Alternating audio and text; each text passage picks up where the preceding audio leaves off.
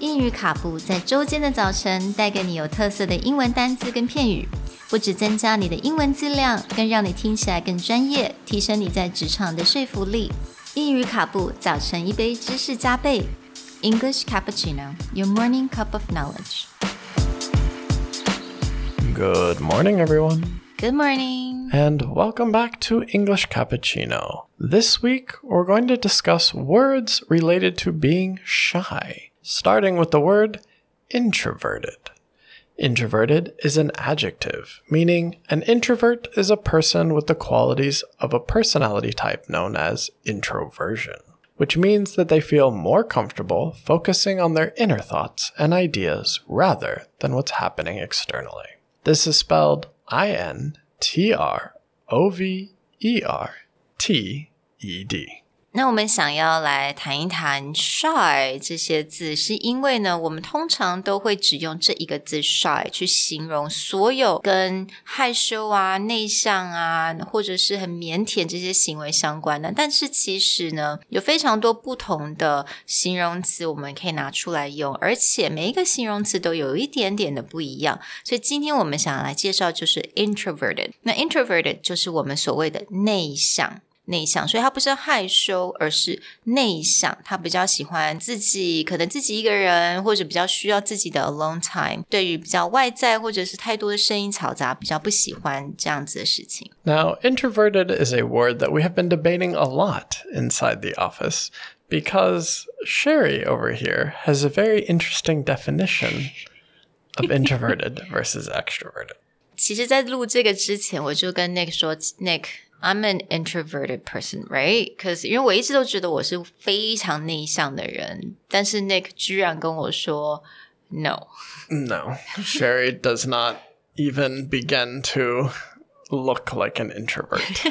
我觉得我非常内向，因为我蛮喜欢有的时候到咖啡店一个人啊，或者到餐厅一个人吃饭，我非常 OK，我喜欢一个人。So why is that not introverted? Because you're going out to be with people.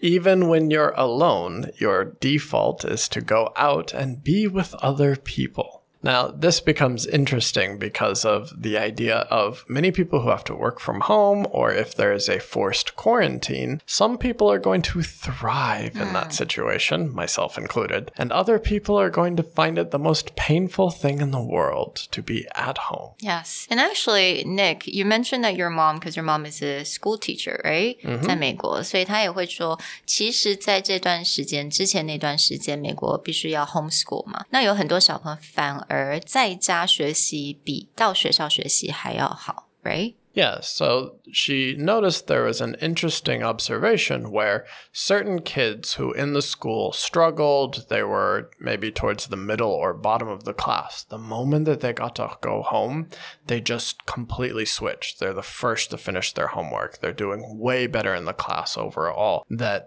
they're ability just to be able to focus on their own things and not have to worry about group work or other kids, they just thrived. Whereas other kids were the opposite. In the classroom, they have all the friends, they're doing really well, they do well in their studies, and then as soon as they go home, they're yeah. struggling because mm. they don't have that interaction. There's an interesting phenomenon in the US where they're starting to see that being out of the classroom greatly benefits a fair number of students, whereas students who thrive in the classroom are struggling really hard. 嗯，所以我们就会看到，呃，另外一个 introvert 的另外一个相反词就是 extrovert，right，就是外向的意思。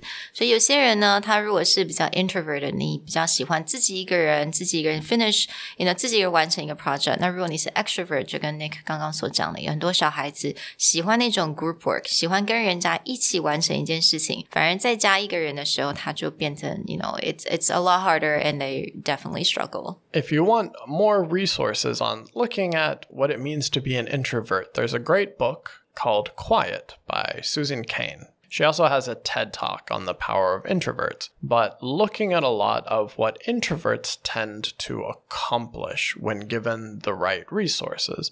And this is also looking at the contrast of many of the tech entrepreneurs that we know and get praised, Elon Musk, Steve Jobs, are all extroverts. But a lot of times they have a partner who is considered to be an introvert. Mm. 所以不知道你是哪一种，你是 introverted 还是 extroverted？And of course, introvert 并不代表是 shy。所以现在如果我们要去形容一个人不太爱讲话，他是比较内向一点点，我们记得要用这个字 introverted。 We'll talk to you guys tomorrow. Bye. Bye.